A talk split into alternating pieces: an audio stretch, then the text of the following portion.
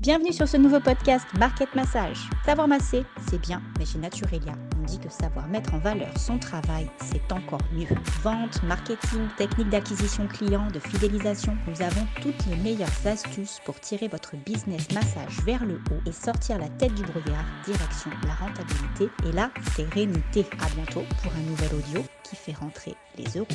Bonjour et bienvenue dans le podcast Marketing Massage, le podcast qui vous permet de conjuguer marketing avec massage. Dans le podcast de Naturelia aujourd'hui, nous allons nous secouer, nous allons nous réveiller, nous allons ouvrir bien grand nos yeux car nous allons parler de quelque chose de terrible, d'horrible, la concurrence. Alors, la concurrence, pourquoi on en parle? Parce qu'on ne veut pas la voir. Non, on ne veut pas la voir quand je parle avec des personnes que je connais, elles me disent non, non, mais moi, écoute, je, ne sais pas ce que font les autres, je, ne regarde pas.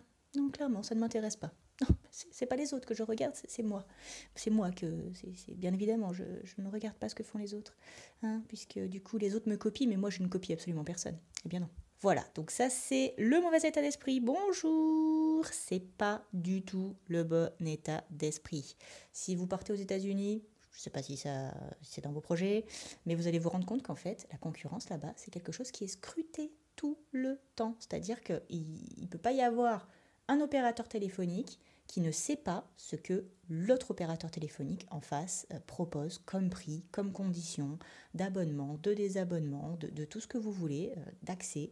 Au bout d'un moment, en fait, connaître la concurrence, c'est aussi savoir où est-ce qu'on se positionne et ça permet de prendre de bien meilleures décisions et puis aussi, bien sûr, de faire des ajustements qui sont des fois quand même bien nécessaires. Donc là, on va se prendre un petit plan de 3 heures. Alors, je vous explique, c'est pas l'audio qui va durer 3 heures. Hein, euh, détendez-vous. Pas du tout. C'est vous que vous allez vous prendre 3 heures pour analyser la concurrence. Oh là là, mais 3 heures, mais c'est beaucoup trop long, et moi j'ai pas besoin de 3 heures, euh, j'ai 3, instituts autour de chez moi dans les 20 km à la ronde, et bien même pour 3 instituts autour de chez vous, 3 km à la ronde, prendre des moments pour faire des plans stratégiques, c'est super important. Et si vous le faites jamais, et bien vous allez voir qu'au bout d'un moment, le jour où vous allez vous réveiller et vous allez regarder un petit peu ce qui se passe, vous allez vous dire Oh ah mais d'accord, en fait j'ai complètement loupé le, truc parce que tout le monde fait plein de trucs euh, et puis moi en fait j'avais pas regardé depuis tellement longtemps que je m'étais même pas rendu compte en fait que ma, mes concurrentes elles faisaient ça. Donc vous, vous prenez 3 heures de préférence le matin. Oui, parce que je veux pas être responsable d'une de vos nuits blanches.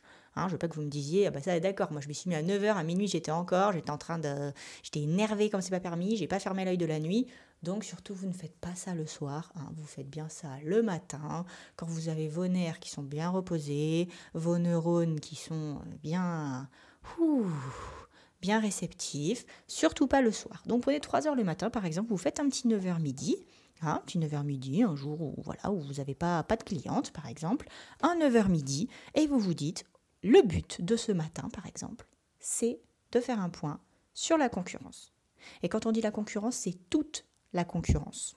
OK Donc, qu'est-ce qu'on va faire? On va analyser huit choses différentes. OK Parce qu'il faut se baser sur des choses concrètes. Première chose qu'on va analyser, c'est le site des concurrents. À quoi il ressemble, euh, voilà, comment c'est fait, etc. On regarde un peu. Voilà, ça déjà le site, est-ce qu'il donne confiance? Est-ce qu'il y a tout ce qu'il faut dessus? Est-ce que c'est complètement pété comme truc? Ou est-ce qu'au contraire c'est super pro? Voilà. Bien sûr, après vous le mettez en parallèle avec votre propre site hein, ou votre propre plateforme euh, pour, communiquer avec vos clients. Ensuite, on va regarder le référencement. Quand vous tapez par exemple soins esthétiques euh, Xville ou quand vous tapez euh, massage les Monts du Lyonnais, voilà, par exemple, puisque nous on est à côté de Lyon, comment est-ce que vous ressortez? Est-ce que sur ces mots-clés, vous êtes positionné ou pas du tout? À savoir que le référencement, c'est surtout en rapport avec ce que les gens vont taper. Hein. C'est parce que vous, vous avez envie de chercher. C'est qu'est-ce que les gens vont taper, comment ils vont vous trouver. Voilà, quand ils ont besoin d'un rendez-vous, ils vont taper euh, euh, soins esthétiques Strasbourg. Et bien, soit c'est Strasbourg. Est-ce que vous, si vous faites de l'esthétique, vous êtes à Strasbourg Si vous n'êtes pas sur la première page de Google, et même j'ai envie de vous dire, si vous n'êtes pas dans les trois premiers résultats, vous êtes dans la merde, clairement. Donc, du coup, faites un point là-dessus. Regardez un petit peu qui c'est qui vous passe devant, qui c'est qui vous pique la vedette, hein, parce qu'il va certainement falloir prendre des décisions par rapport à ça. Troisième chose, l'image globale. Alors, l'image globale que la personne, du coup, euh, vous donne, c'est-à-dire que est-ce que quand vous voyez un petit peu justement son site, voyez un petit peu les photos, voyez un petit peu les avis, voyez un petit peu euh, tout l'univers, un petit peu tout le concept de la personne, qu'est-ce que ça vous inspire? Est-ce que vous vous dites, oh, mais c'est claqué au sol le truc, ça ressemble à rien du tout, c'est oh, c'est une catastrophe, on est encore en 1998 Ou est-ce que vous vous dites ah ouais, quand même, il y a eu quand même un peu de recherche et c'est vrai que c'est quand même plutôt quali? Donc sur quel concurrent est-ce que c'est quali, sur quel concurrent est-ce que c'est tout pété Il s'agit quand même de faire une petite liste, un petit tableau, quelque chose qui vous permet euh, voilà, de suivre un petit peu les différentes annotations. Ensuite, on va regarder à quoi ça ressemble Instagram. Puisqu'on va pas se mentir, quand même aujourd'hui Instagram, ça reste bah, la plateforme qui a pris le pas sur Facebook. Hein. Facebook, je vous apprends rien si je vous dis que c'est en train de mourir. Il y a de moins en moins de gens, c'est en train d'être déserté au profit de tout un tas d'autres euh, réseaux. Donc du coup, bon, il y a une grosse partie des clients aujourd'hui qui sont sur Instagram, sachant qu'Instagram, au début, tout le monde avait 20 ans, sauf qu'Instagram, bah, c'est là depuis 10-15 euh, ans, et maintenant, bah, tout le monde en a 35. Hein. Le calcul n'est pas difficile à faire, donc 35, c'est vos clientes. Voilà. Et puis, bien, dans 5 ans, elles en auront 40. Si vous n'y êtes pas, bah, ça craint. Euh, dans 15 ans, eh ben, elles en auront 50, euh, peut-être 60, peut-être 65, peut-être 70. Euh, voilà, c'est vos clientes. Donc, il faut absolument que vous soyez présente sur ces plateformes et qu'il se passe des choses sur vos réseaux. Et à quoi ça ressemble chez votre concurrence? Est-ce que ça ressemble à quelque chose? Est-ce que déjà vous les trouvez? C'est déjà pas mal aussi. Point suivant, point numéro 5, les autres réseaux. Donc on a parlé de Facebook qui est en perte de vitesse, mais il y a aussi un réseau qui n'est pas un réseau, c'est Google My Business. Hein. Qu'est-ce qui se passe sur Google My Business? Est-ce que la personne met des posts? Est-ce qu'elle a des photos? Est-ce qu'elle a des avis? Est-ce qu'il se passe euh, des choses? Euh, Également Twitter. Bon, Twitter, généralement dans nos métiers, c'est pas là où on est le plus euh, dessus, mais bon, pourquoi pas hein. Il y a aussi tout un tas d'autres réseaux maintenant qui existent. Vous pouvez jeter un œil, hein, Snapchat, machin, tout ça. Voilà, il y a plein plein de choses. Vous regarderez, mais en tout cas, sur quoi la personne est-elle présente? Normalement, si vous mettez le nom de l'institut, hein, LinkedIn, tout ça, si vous mettez le nom de l'institut sur, euh, sur de vos concurrents sur Google, vous allez avoir l'ensemble des pages des réseaux sociaux sur lesquels ils sont inscrits qui sont listés. Donc ça va vous faciliter aussi la tâche. Ensuite, point numéro 6, on va regarder les prix. À quoi ça ressemble? Est-ce que ça craint du boudin? Est-ce qu'on est encore à 50 euros le massage d'une heure? Ou est-ce qu'on est sur des tarifs beaucoup mieux pricés Mais en même temps, est-ce que l'image du lieu est en rapport avec les prix hein? Est-ce qu'il est y a une cohérence entre les prix et ce qui est proposé? Quelle différence avec ce que vous vous proposez? Ne me faites pas l'erreur de vous aligner 3 euros en dessous comme si on était en maternelle de la gestion. Hein, c'est pas le but. Euh, on va chercher à faire les choses différemment, mieux, sous un autre angle.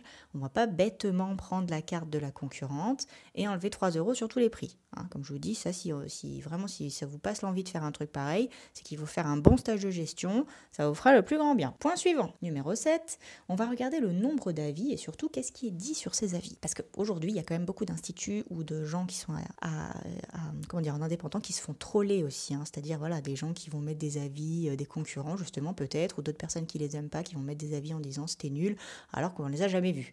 Hein. donc ça, attention, les avis Google, c'est un truc hyper fragile même les avis sur d'autres plateformes. Il y a vraiment des gens aujourd'hui qui sont malveillants, qui font n'importe quoi. C'est consternant, c'est affligeant. Mais bon, voilà, il faut quand même voir un petit peu si les concurrents d'en face, ils ont été impactés par ce genre de choses. Puis si vous vous rendez compte que le concurrent d'en face, il a 150 avis et vous en avez 3, ça craint un peu. Hein. Donc il va falloir aussi peut-être mettre un peu le, mettre un peu le punch là-dessus. Donc regardez un petit peu quoi ça ressemble, regardez ce qui est dit, regardez qu'est-ce qui est mis en avant, qu'est-ce que les gens plébiscitent, qu'est-ce que les gens aiment moins.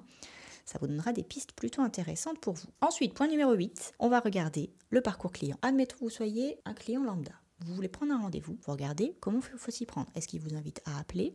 Est-ce qu'il vous invite à directement en ligne sur un agenda réserver votre rendez-vous? Si vous voulez prendre un bon cadeau, comment ça se passe? Est-ce qu'il faut envoyer un mail? Est-ce qu'ils ont une plateforme de résa?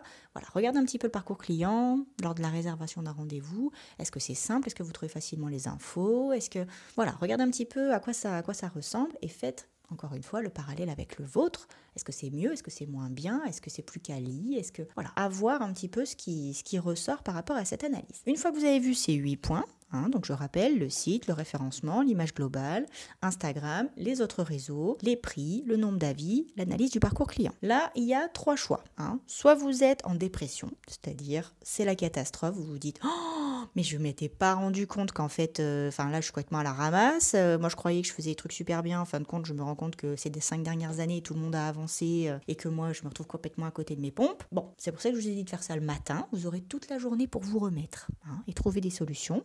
Si je vous ai dit de bloquer trois heures, c'est justement parce que peut-être que cette petite vérif, ça va vous prendre une heure et demie mais il vous faudra bien une heure et demie supplémentaire pour vous, vous booster et puis trouver des choses à mettre en place pour contrecarrer ce qui est en train de se passer. Voilà, premier choix, vous êtes en dépression. Deuxième choix, ça va. Vous êtes au top. Vous vous dites franchement, quand je regarde à quoi ça ressemble ailleurs, ça fait pitié. Moi, c'est vraiment le top du top. Au-dessus, il y a le soleil. Très bien, génial. Et eh bien, continuez comme ça. Ne vous endormez pas sur vos lauriers.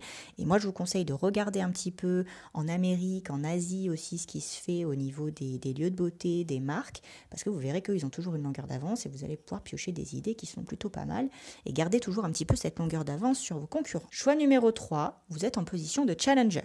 C'est-à-dire que vous, êtes ni au top, mais vous n'êtes pas non plus dans les dernières. Ça fait pas non plus pitié votre truc. Donc à ce moment-là, si vous êtes en position de challenger, vous êtes dans une bonne position parce qu'il n'y a rien à défendre. C'est-à-dire vous n'êtes pas, pas la première sur votre secteur où vous avez une, une pression de ouf pour que personne vous passe devant. C'est pas la honte internationale parce que vous n'êtes pas la dernière non plus.